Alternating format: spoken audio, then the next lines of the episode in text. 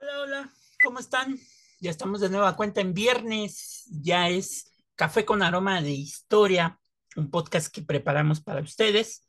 En esta ocasión no nos acompaña Gina, que tuvo que hacer unas diligencias, pero en el siguiente episodio, pues Gina ya se encontrará con nosotros. Eh, solamente para recordarles que nos pueden escuchar por Spotify, pero también nos pueden escuchar por esa bellísima aplicación de Anchor o Anchor, así la encuentran. Ahí pueden buscar el, podcast eh, Café con Aroma de Historia en, en, Spotify. También lo pueden escuchar. Recomiéndenos, para nosotros es una gran ayuda que ustedes nos recomiendan, que se suscriban a nuestro podcast y que lo escuchen este, todos los episodios que hemos grabado. Este, saludos a todos los que normalmente cada viernes nos escuchan eh, y que ya son asiduos eh, lectores. Y pues los vamos a dejar ya con la parte final de lo que va a ser la historia de Juana la, de Juana la Loca o Juana de Castilla. Este, la tercera, la tercera la cuarta parte más bien de, de esta serie que abrimos de Juana de Castilla. Recuerden que la semana pasada interrumpimos un poquito esto porque eh, cerramos con eh, empezaba el mes de septiembre y en México pues es el mes de la patria y dijimos, contestando una pregunta de, de un amigo colombiano, ¿por qué somos tan patrióticos en este mes?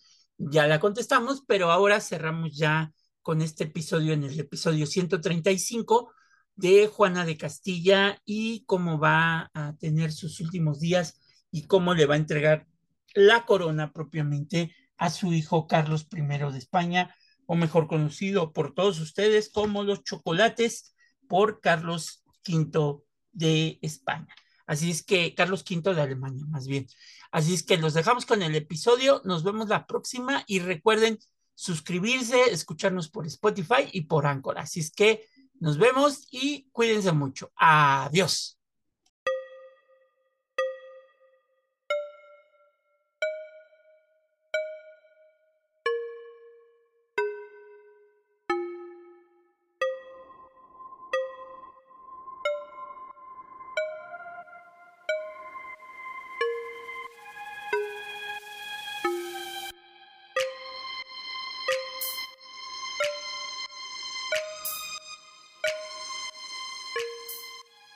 Bienvenidos al nuevo episodio de Café con Aroma de Historia, una narración histórica donde un servidor, Alejandro, le contará a Gina y a los presentes un evento anecdótico de la historia de México que no encontrarás en ningún otro lado. Hoy titulamos a nuestro episodio 135 La clausura en Tordesillas, en donde platicaremos en este episodio de cómo Juana de Castilla se encerrará en un castillo para defender la corona de su hijo Carlos I de España, V de Alemania. Así es que comenzamos. Tras la muerte de Felipe, Juana, ya como reina, no volvió a casarse, pues decidió reservar la sucesión para su hijo Carlos. Con el entierro eh, de su esposo Felipe en Granada, la reina se esforzó para que la posición de su hijo como legítimo heredero se pudiera cumplir, puesto que si Juana volvió a casarse, volvía a casarse, perdón, la nueva descendencia interesada en el trono castellano provocaría conflictos sucesorios. Sin embargo, algunos reyes mostraron sus deseos de casarse con Juana para hacerse de la autoridad real, entre ellos estaba Enrique VII, lo que no sucedió, pues murió en abril de 1509 y en junio del mismo año Juana decidió recluirse en un palacio en el monasterio de Santa Clara de Tordesillas. Y es así, mis queridos amigos, que tanto Juana como su hermana Catalina de Aragón pasarán el resto de sus días en la corte real, de la corte real a la clausura.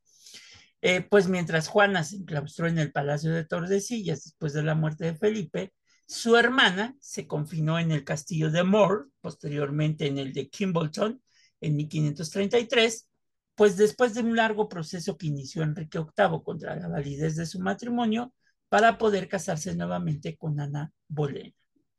Como el Papa, y ustedes lo saben, es un episodio muy conocido, no reconoció la invalidez del matrimonio entre Catalina de Aragón y Enrique VIII, fueron los tribunales ingleses los que anularon tales nupcias y es así que el rey de Inglaterra decidió crear la iglesia anglicana separándose de la autoridad de Roma.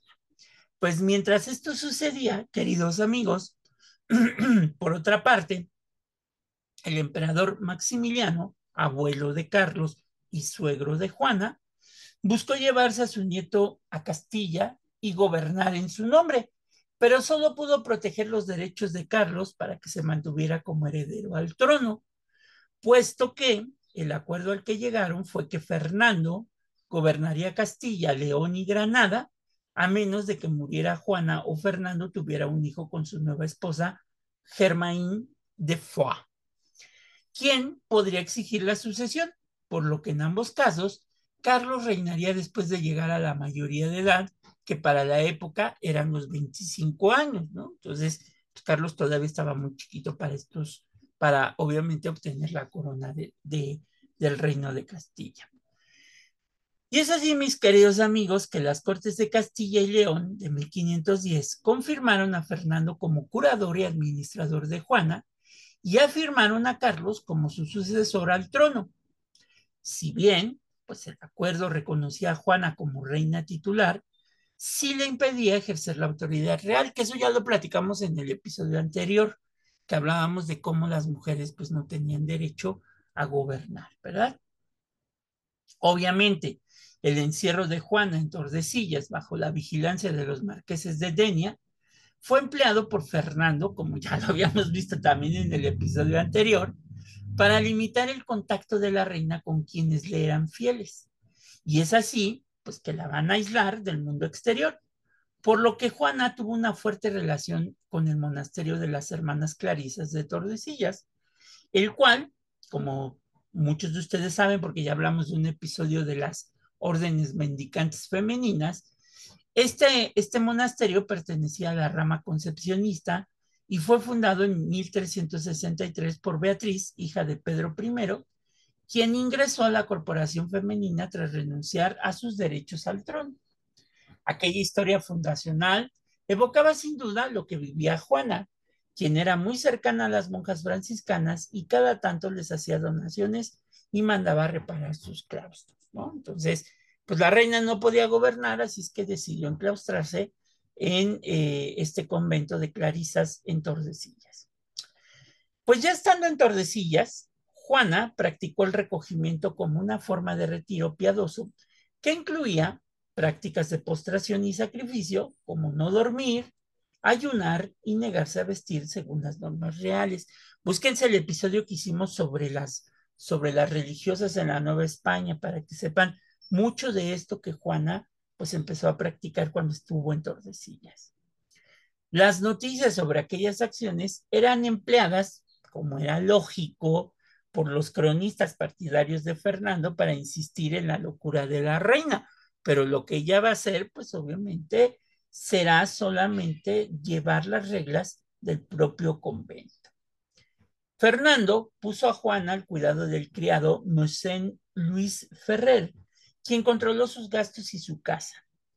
Cada tanto, Luis Ferrer aludía a la enfermedad de la reina quien no comía por días, pero no era porque estuviera mal de sus facultades, sino porque seguía los ayunos dentro del convento. Pero aquellos actos transcurrían entre la piedad y la protesta, muy lejos de la falta de cordura, como lo han sugerido las biografías más documentadas. Es aquí cuando se empieza a acrecentar aún más la figura de que Juana pues, se encontraba loca. Ante la enfermedad y la vejez, el rey católico nombró a su hijo natural, Alfonso, fruto de su relación con la noble catalana Aldosa de Iborra, arzobispo de Zaragoza y Valencia, como regente de la corona de Aragón, hasta que Carlos pudiera gobernar. Para Castilla nombró regente al cardenal Francisco Jiménez de Cisneros. Para el 23 de enero de 1516, cuando muere Fernando II de Aragón, rey consorte de Castilla y su regente ante la inclusión de la reina. O sea, no había quien pudiera gobernar este, Castilla ante la muerte ya propiamente del rey. Mientras que Juana vivía enclaustrada en un palacio cercano al convento de Clarisas de Tordesillas, su hijo Carlos fue educado en la corte borgoñesa de Flandes. Aquí viene un momento muy importante, puesto que Carlos, al ser educado en, Flandes, pues no sabía español y desconocía pues las costumbres y tradiciones castellanas, porque el abuelo pues así lo decidió, el abuelo paterno. A pesar de ello, Carlos asumió el título de rey de Castilla, León y Aragón en Bruselas el 14 de marzo de 1516. Tras conocerse la noticia del fallecimiento de su abuelo, Fernando, y sin antes considerar el consejo de Jiménez de Cisneros de que tenía que esperar aprender sobre los reinos de Castilla para que pueda ser, para que pudiera haber sido nombrado dueño de esos territorios. O sea, se alocó Carlos, porque los, los de Flandes pues, le dijeron, ya tienes que ser rey. No esperó el tiempo necesario para poder convertirse en rey. En un primer momento, aquella proclamación asusada por los ministros más cercanos del joven Carlos resultó un agravio para las ciudades castellanas que estaban acostumbradas a que los reyes vivieran, obviamente, en Castilla. Tras el desconcierto generado por la proclamación del heredero en territorio extranjero, Carlos llegó a Castilla en 1517. Primero se dirigió a Tordesillas junto con su hermana mayor, Leonor, para visitar a su madre y obtener su bendición y anuencia como sucesor de la corona. Para enero de 1518, Carlos va a convocar a cortes en Valladolid, las cuales tuvieron representantes de 18 ciudades y villas para que estas cortes lo pudieran reconocer como rey. Es así que las ciudades demandaban la continuidad de los oficiales reales castellanos en el gobierno de sus reinos, pues se expresaron quejas contra los borgoñeses, pues condenaban los beneficios, honras y privilegios a aquellos considerados extranjeros, por lo que pidieron que se nombrara a los nacidos en Castilla para los oficios reales, y establecieron la necesidad de que Carlos creara vínculos verdaderos con sus nuevos súbditos y vasallos para que aprendiera, por un lado, español, que conociera la tierra y también las costumbres de aquellos reinos.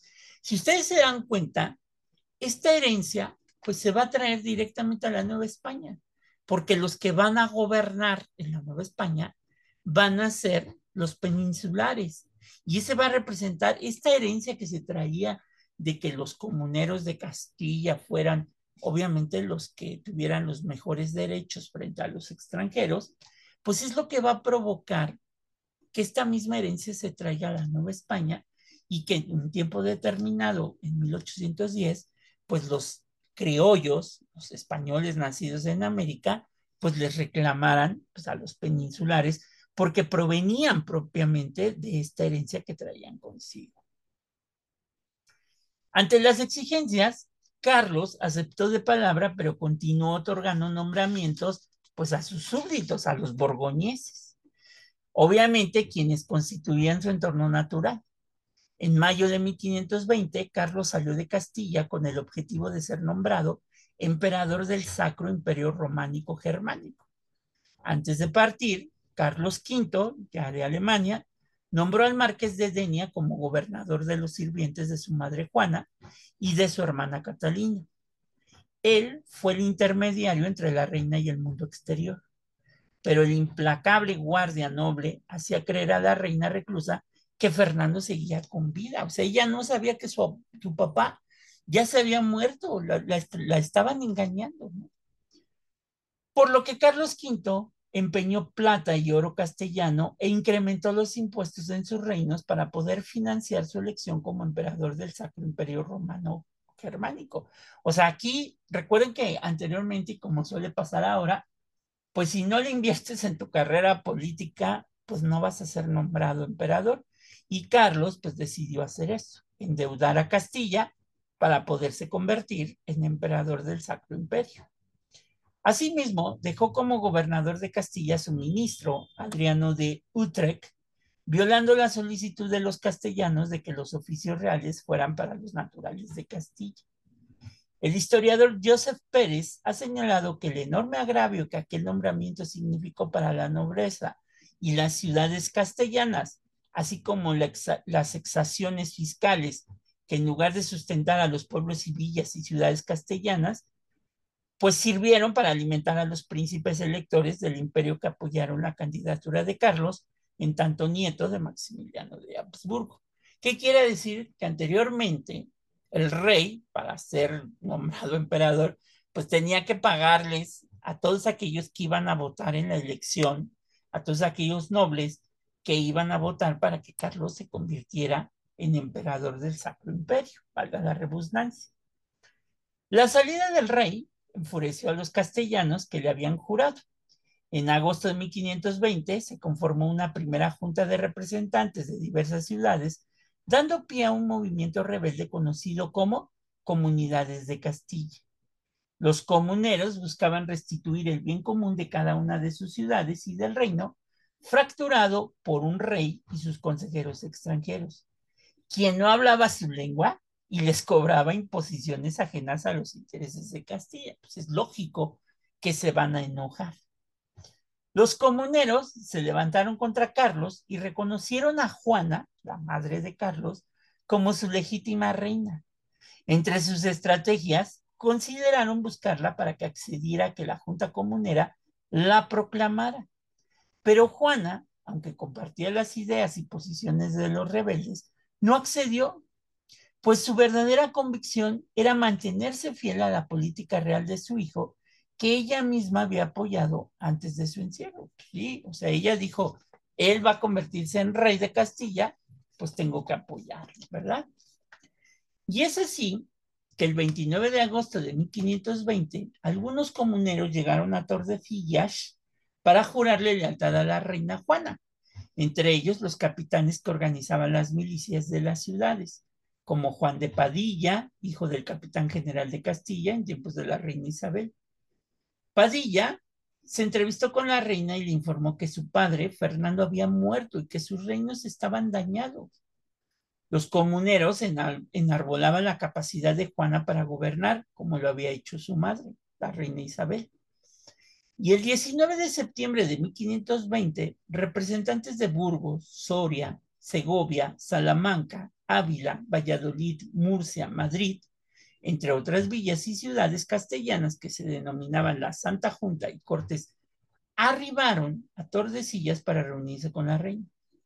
Juana aprovechó la presencia de este fuerte grupo para expulsar a Denia de su palacio, al que le había engañado de que su padre no había muerto.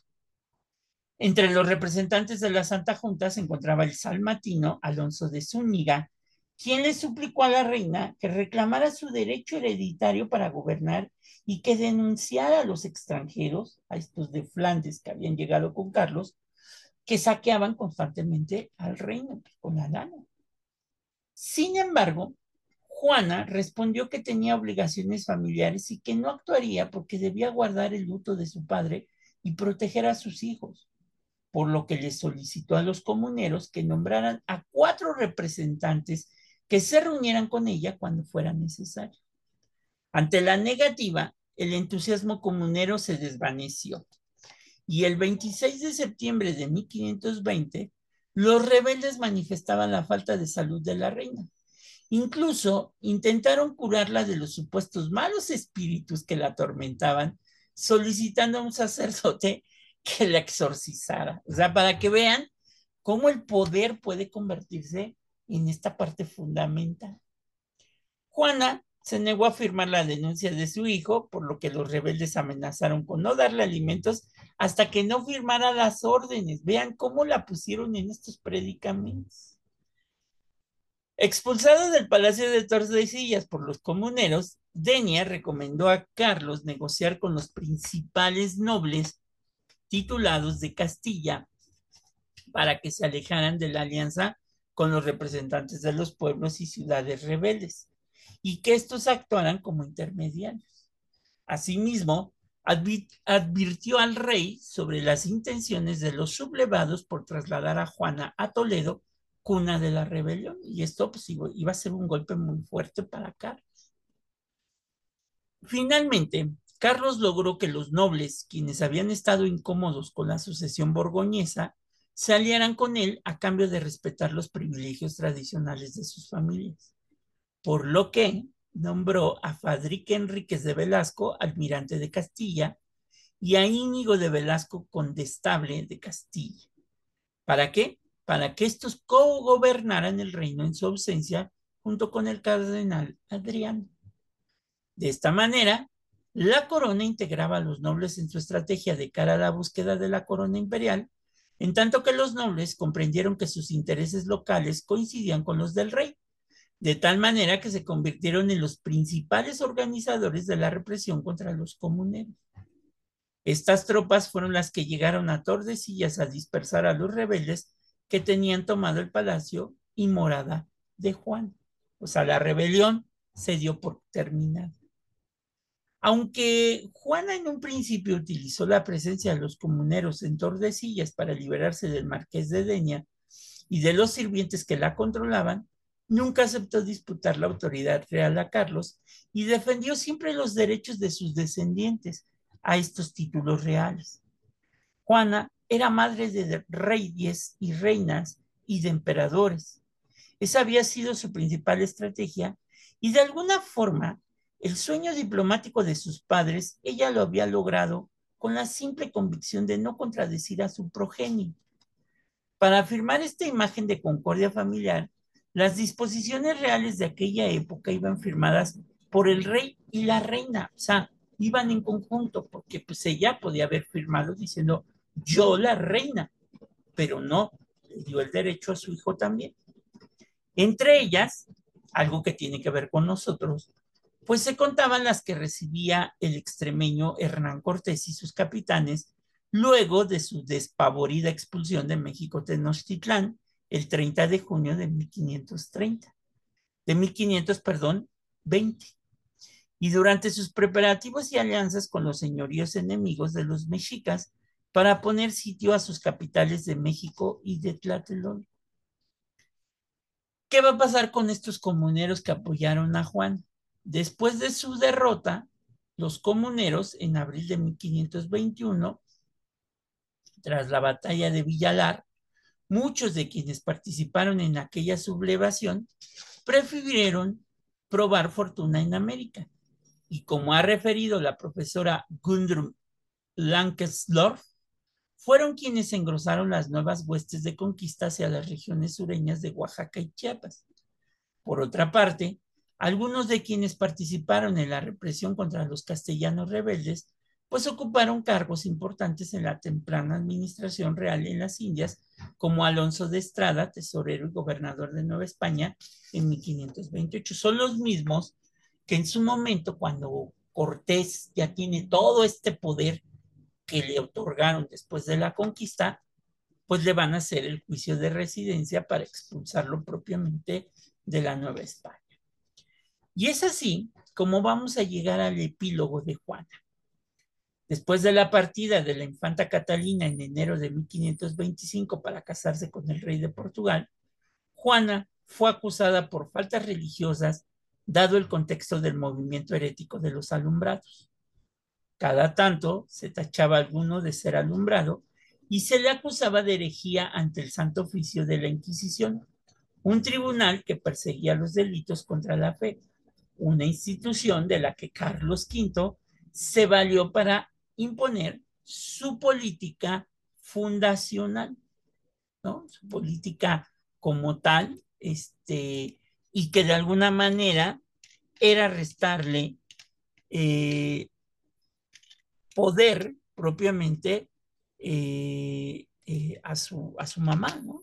Entonces la acusan a, a Juana de ser eh, parte de este movimiento de los iluminados, que les llaman eh, comúnmente en estas novelas de, Brown, de, eh, del Código da Vinci, los Illuminati, ¿no? Este, este grupo este, de sociedades secretas este, que, bueno, pues, se formaron en Baviera, en Alemania, y que existió hasta 1776, eh, y que, bueno, pues estaban entre ellos eh, personajes como Leonardo, como Rafael, y que ya después, pues se les va este, a considerar eh, como los masones, ¿no? en ese sentido. Y pues bueno, es así que Juana realizaba prácticas religiosas que ella consideraba devotas desde tiempo atrás, pero que en el contexto de intolerancia que fue agudizando tras la publicación de las 95 tesis de Martín Lutero y en la medida que avanzaba el siglo XVI, fueron consideradas como peligrosas por su falta de ortodoxia. Aunque las acusaciones contra Juana no pasaron a más, bastaron para perpetuar su presunta falta de religiosidad, o sea, ya le quitan poder religioso, obviamente, a Juana. Después de las nupcias entre Carlos V y su prima Isabel de Portugal, que aseguraron el control sobre las posesiones ibéricas, hubo una comunicación constante entre la familia real y Juana. Esta relación fue muy importante durante las décadas siguientes en que la reina consorte fue nombrada regente en diversas ocasiones ante la ausencia del rey y en apego a la tradición castellana de mujeres gobernantes.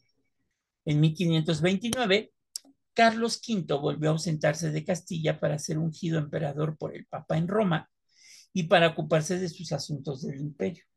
Por ello, entre 1529 y 1533, nombró a su esposa, la emperatriz Isabel de Portugal, como regente. Resulta relevante tener en cuenta que durante su regencia en 1532, Isabel viajó con sus hijos y el futuro Felipe II y María a visitar a su abuela Juana de Tordesillas. El viejo durero que cruza por ahí continúa su sinuoso trazo uniendo la tierra de Campos con las regiones portuguesas de Miñó y Duró hasta desembocar en la espléndida ciudad de Oporto, al fresco de las riberas de las dos donde las dos reinas pues conversaban. Como lo ha planteado Burden y Aram de su abuela, Felipe también aprendió a gobernar pues durante su primera regencia entre 1543 y 48, estuvo al tanto de la salud de Juan. Cuando su nieta María y su esposo Maximiliano de Hungría fueron regentes, eh, perdón, cuando, cuando ellos fueron eh, regentes, pues obviamente eh, visitaban constantemente a su abuela en Tordesillas para consultarle diversas cuestiones de su gobierno. Asimismo, al enviudar Juana de Austria de, de, Juana de Portugal, de Juan de Portugal, Felipe la nombró su regente en 1554 antes de partir a Inglaterra para casarse con María Tudor. Después de darse este nombramiento y debido a su cercanía con el confesor Francisco de Borja, Juana de Austria buscó ingresar en la Compañía de Jesús. Sin embargo, como era una orden religiosa exclusivamente para hombres, su ingreso se mantuvo en secreto, estuvo en un convento de hombres. La religiosa visitó constantemente a su abuela para pedirle consejos. La reina Juana va a morir en 1555. Su nieta, la princesa Juana de Austria, solicitó funerales para su abuela por toda España. Ella misma atendió los servicios en el monasterio de San Benito, el Real de Valladolid, y al morir, Juana de Castilla, su cuerpo permaneció en el Monasterio Real de Santa Clara, en Tordesillas, hasta que Felipe II, su nieto, ordenó que se enterrara en la Capilla Real de Granada, donde fue la última reina enterrada allí. En cambio, las reinas consortes de Felipe II, su madre Isabel y sus hermanos fueron sepultados en el Palacio de San Lorenzo del Escorial, que es donde ahora están sepultados ya todos los reyes españoles. Pues este había sido mandado a construir por el propio Felipe II. A costa de su propio derecho, Juana I de Castilla aseguró el cambio dinástico de la Trastámara a la Austria. Ello, pues, va a cambiar la forma de gobernar y permitió a un pequeño reino convertirse en una monarquía planetaria, era el, rey, el rey Carlos V, pues fue el rey donde su, su, eh, su reinado nunca se ponía el sol, ¿no? Porque pues, gobernó pues prácticamente buena parte de la tierra. Posteriormente, en 1557, Juana de Austria fundó el convento de las Descalzas Reales en Madrid, al que ingresaron monjas clarisas. Las mujeres que entraron en este monasterio provenían de muy diversos espacios, desde América y Filipinas hasta otros reinos europeos, lo que colocó al convento como un centro nodal al que los grupos de poder de diversos territorios enviaban a sus hijas a generar vínculos con las familias más importantes de la monarquía. Juana de Austria continuó con la regencia del reino hasta 1559, momento en el que se estaba consolidando la autoridad real de la monarquía hispánica en América, por lo que firmó diversidad de documentos que iban hacia las audiencias, las ciudades, villas y pueblos de las Indias. Por eso es importante resaltar el papel de los monasterios femeninos como espacios en el que las mujeres pudieron continuar con la vida intelectual que promovió la corte de Isabel la Católica.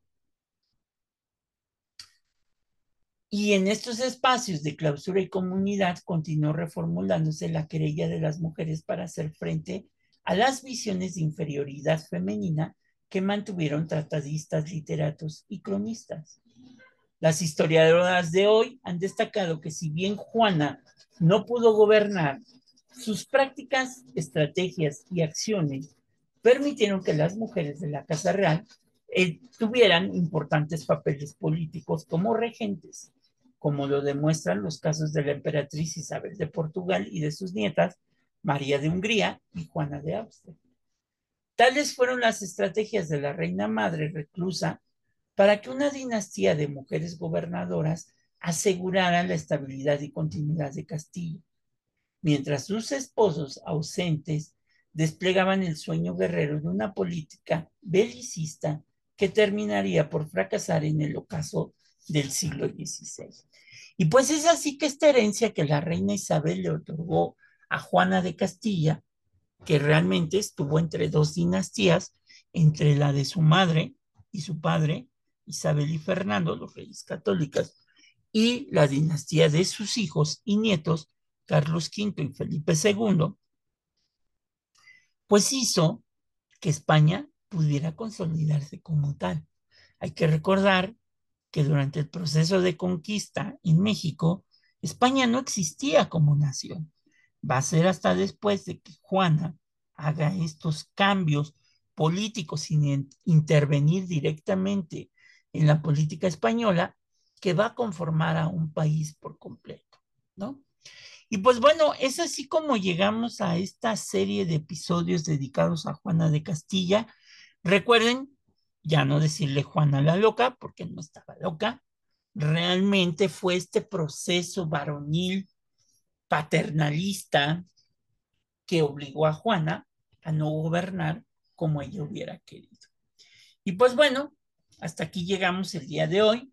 Cerramos esta serie de episodios. Los esperamos en el próximo capítulo de, nuestro podcast, Café con Aroma de Historia, que seguramente Gina pues ya se encontrará con nosotros grabando el episodio. Así es que le mandamos un saludo a Gina y nos vemos la próxima. Cuídense y disfruten de las fiestas patrias porque ya estamos en septiembre.